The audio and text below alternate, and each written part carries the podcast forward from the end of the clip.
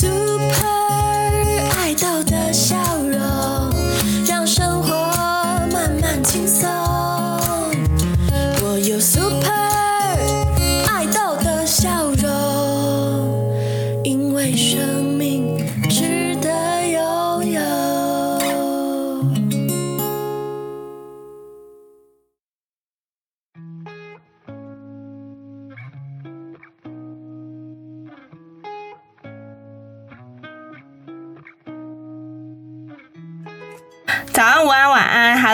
最近过得好吗？我是第二季的主持人拉拉。那今天是十月十三号，星期五。今天新加入了一位同学来跟我共同主持哦，他是资源教室的新生拉里，请拉里来跟大家打声招呼吧。Hello，大家好，我是今年的东武新生拉里。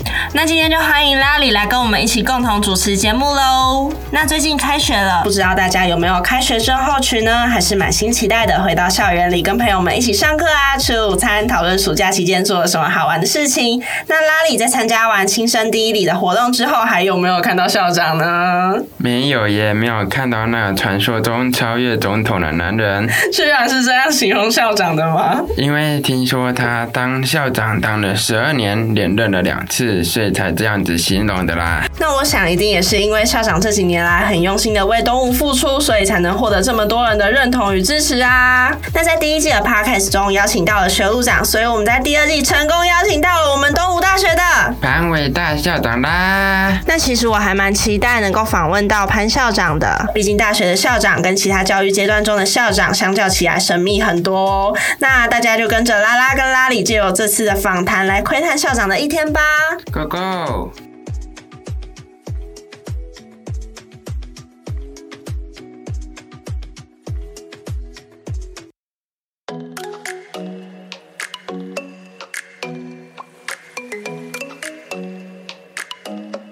首先，请校长先自我介绍一下自己。我叫潘维大，哈，我是民国六十四年进入到东吴大学法律系一年级，然后到民国六十九年毕业，读了五年，当兵两年，当兵两年之后再出国读书四年，回到台湾，在律师事务所工作了两年，然后就进入到东吴大学，从民国七十六年开始到现在，所以说三十多年了，三十多年都在东吴。请问校长目前有什么休闲禁忌呢？诶，我没什么太特别的一些兴趣，但是通常我喜欢看书，看很多小说啦，各种各样的书。我还把我这最近在十几年所看的这些小说捐给那个校图书馆，在城区校区的图书馆有好几个柜子，所以喜欢看小说的人呢，可以去那边去看看我曾经看过的小说。请问校长的上下班也要打卡吗？哦，不用，我们这个是责任制，工作做完为止，因此也没有加班费。请问校长的一日工作内容是什么？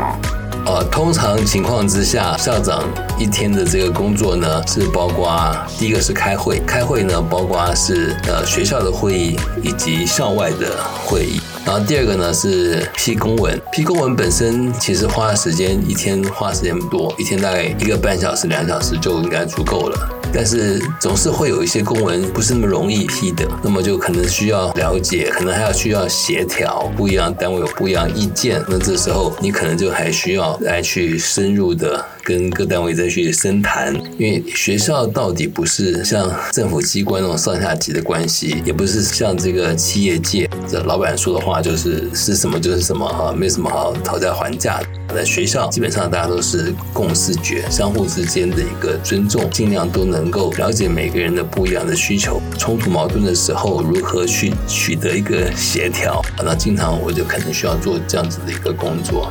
然后再来呢，一个工作呢是了解老师、同仁还有学生们的一些需求。好，那么这个都是很重要的工作。请问中午用餐时段，校长最推荐学校哪一家餐厅？啊，但我平常比较喜欢吃的东西呢，是我比较喜欢吃面食，因此呢，在外双溪校区这边呢，我比较喜欢吃的是一个是水饺，然后还有这个葱抓饼。那现在有新开一家，那个叫做盖王泡后，那家蛮好吃的。当然，很多时候都吃便当，吃便当也是学校的餐厅的自助餐的便当。城中校区吃的呢，我比较喜欢吃的是，一个是华林干面，一个是桃园街牛肉面。嗯，桃园牛肉面家老店的对面还有一家比较新的，在二楼的叫做烟台手工拉面，这家也很好吃。呃，吃面食比较多，它再走远一点有这个清真馆，有蒸饺啦，有面啦，有大饼啦，什么这些的啊，这是比较喜欢吃的东西。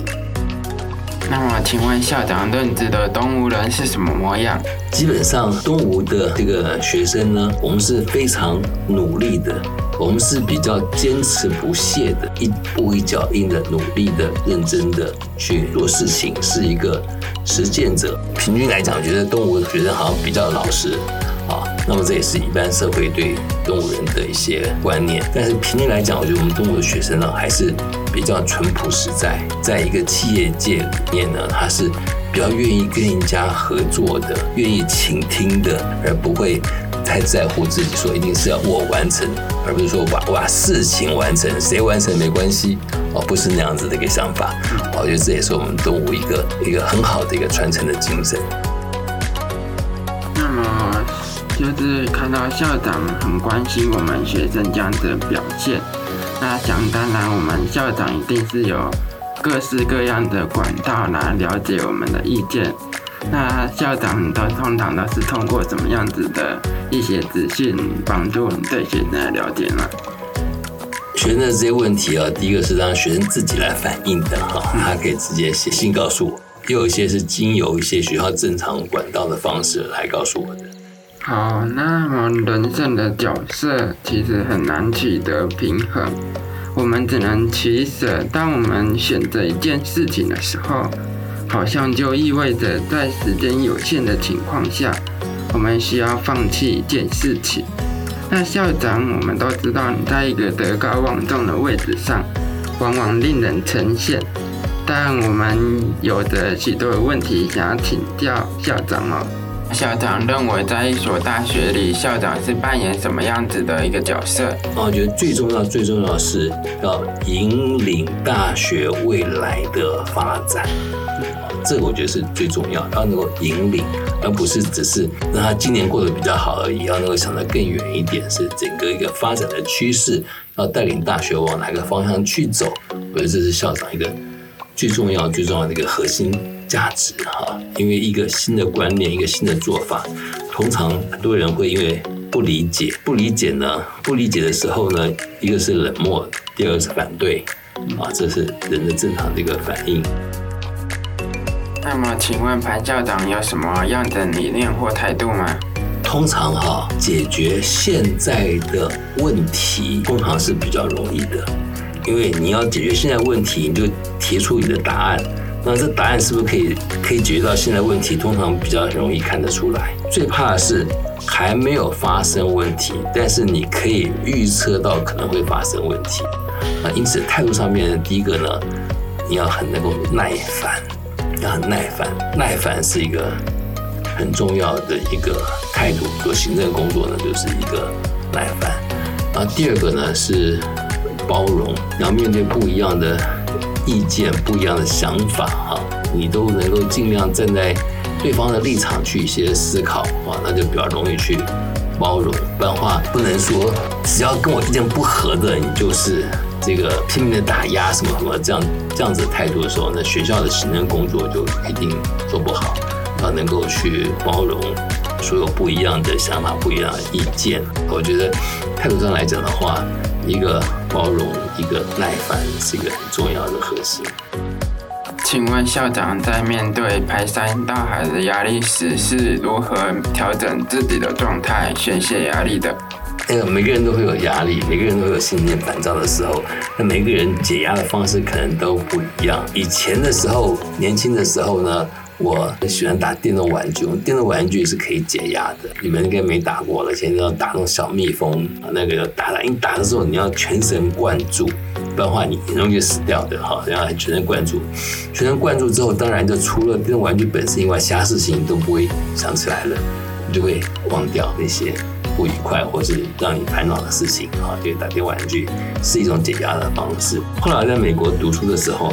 压力也是很大。那时候呢，压力一到，心情很烦躁，那书是看不下去的，那书一个字都念不进去的。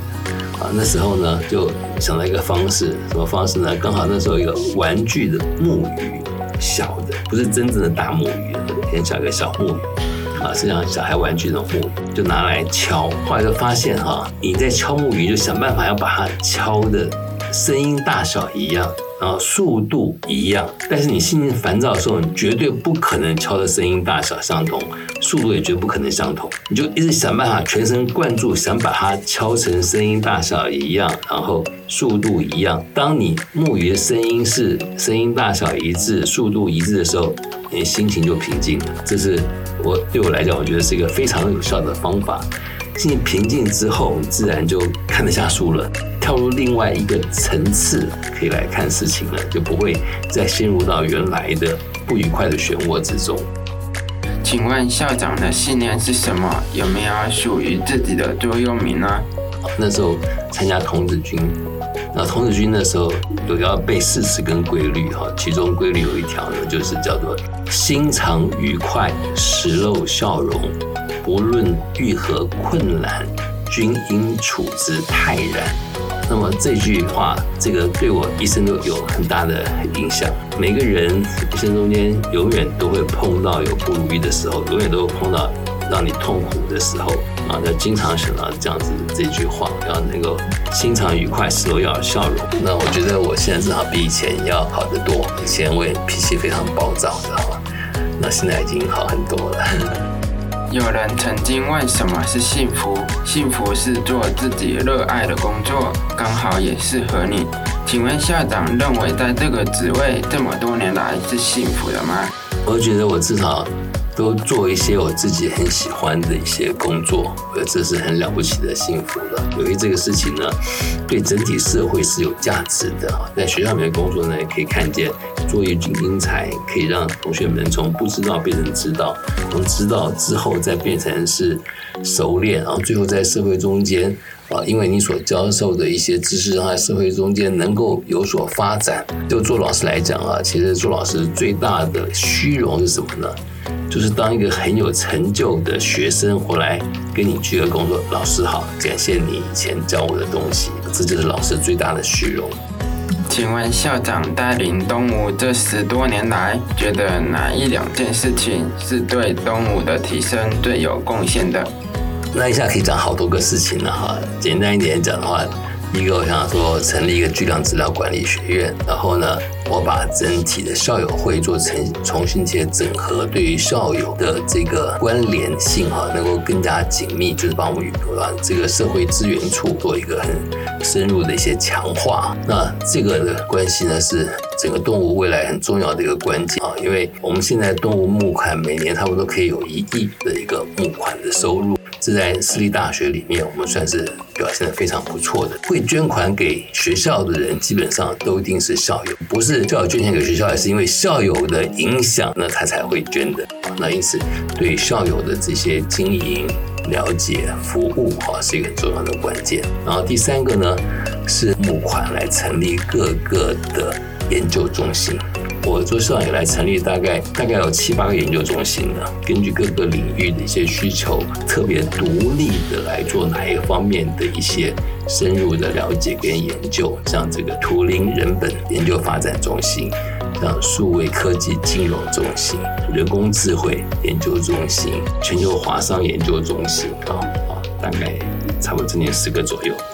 那么这个，我觉得每一个都是想到这是未来的一些需求，那可能不管对我们的老师跟同学未来的需求都肯定有需要的，但我们学校没有现有的资源，就用研究中心的方式来替代了哈。也许我们没办法做到最好。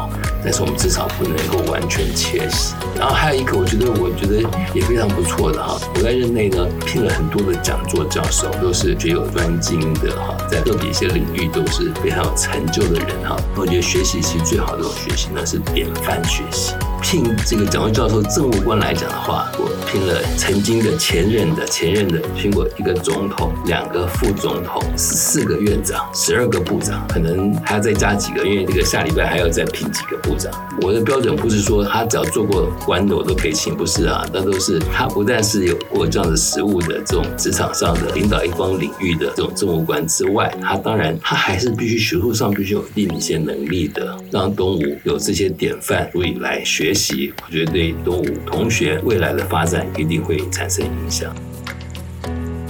嗯，这样听下来，校长其实对东吴大学的一些发展都做出很多的一些建设，或者是一些开阔。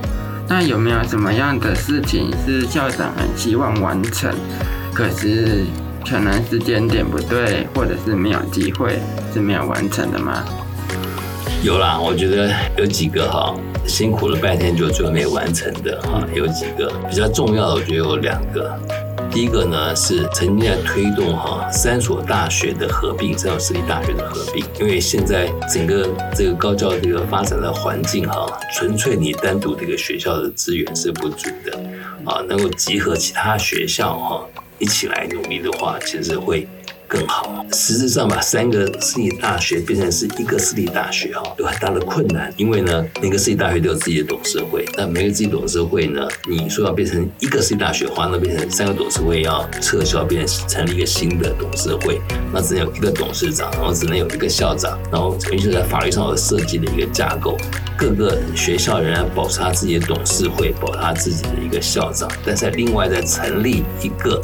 新的一个大学，另外一个名字，原来三个大学等于是在 under 在这个学校之下，它仍然保有一些自主的权利，但是有一些部分是可以来共同发展啊。这样的话就是不必去伤筋动骨，但是仍然可能去发挥更大的一些影响的可能性哈。这样的一个设计。那最后还是没成，我觉得这个遗憾，也许以后会有成。形式上面啊，不是真正的结合，但是我是做一些其他可能结合地方的一些结合，因此我成立了悠久联盟。刚开始是只有六家私立大学，后来变成是九家啊，所以悠久的这个九原来是七八九的九，一直是六家，后来变成九家，因为不但有其他学校认同啊加入嘛。九家之后呢，再变成十二家，十二家之后呢，说六九九就不对了，我们不是九家，我们变十二家了，因此改成是长久的久，九九联盟。虽然没有正式合并，跟其他四大有合并，但是有这样子一个悠久联盟这样子一个形态，也是一个好的一个发展。另外一件事情呢，我在学校想要成立一个虚拟学院。也是努力了半天，最后也是没有成功哈。那也许就是时机未到哈。那么看看以后校长是不是认为说还有这个需要，然后再把我以前的这些计划再拿出来再来看一遍啊，看是不是再来可以再来成立一个虚拟学院。这样听下来，校长创造了自己最适合的工作。那有听说明年校长就会卸任了，想请问校长卸任之后有没有什么想法规划吗？基本上当然是要。休息休息啦，其实我很喜欢游山玩水，都很爱玩的哈，那就可以。线上就可以多去玩一玩了哈。那另外也希望多做点这个社会服务的一些工作哈。那我现在还是好几个社团的负责人哈。那么以前这社团负责人很多时候是挂名的比较多，事情都别人在做的，以后可以自己多做一点哈，可以多多服务一点。那我现在还是公司智慧的副会长嘛。那以前也就是比较少辞职做什么事情，那以后希望也可以再多服务一点。哇，那这样子非常感谢校长今天帮我们分享了校长不为人知的一日行程，也解答了大家疑惑的问题，也浓缩了校长近几年来的经历。最后有两个小彩蛋是收集过后发现蛮有趣的问题，请问校长的汽车是跟大家一起停在学校教职员的停车场吗？大家好像没有在停车场遇到校长过。我停在那个斜坡哈，斜坡上去右手边，在那个总务处事务组后面那一块空地那个停车场，我停在那个那个位置，没有停在教职员停车场，因为斜坡哈其实是比较危险的哈，但是有的时候有些车子还是开得很快，还有摩托车哈，其实摩托车那种上坡或下坡其实都很危险，如果骑太快都很危险的。我希望这个。这个呼一下同学啊，走那个地方的时候，不管开车还是骑摩托车啊，特别小心点啊，能够减速慢行。那我也跟总务处讲了哈，希望他们再研究一下，看有没有可能再增加一些减速带哈，让大家可以这个到那地方就不得不减速。希望同学的安全能够更加的注意一点。嗯，就我来说的话，从小到大的求学过程，遇到校长啊，总是会有一种敬畏的感觉。遇到校长的时候，总会感觉，哇，遇到了校长，好紧张。那我们这里是很想要去问一下校长，有没有遇到学生，然后碰到比较呃木讷的学生，有没有这样子的一个内心戏来跟我们分享呢？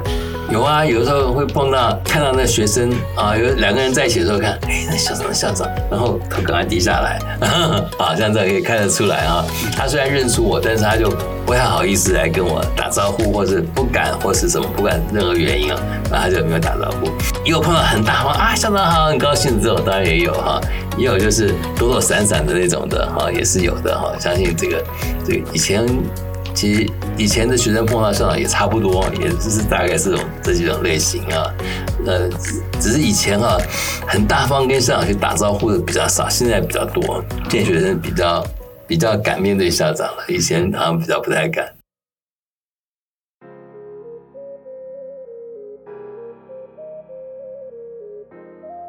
好的，那么最后非常感谢校长这次参加我们的节录录制。满足了同学们的好奇心，也让我能够近距离采访接触到校长，真的是一个很特别也很难得的经验。在接下来的集数中，会有更多不同的精彩内容，大家一定要订阅我们，不要错过第一时间的资讯哦。我们下一集十月二十号见，拜拜。下一集会有心理师来跟我们一起共同录制哦，大家千万不要错过。十月二十号，十月二十号，十月二十号一定要来听哦。我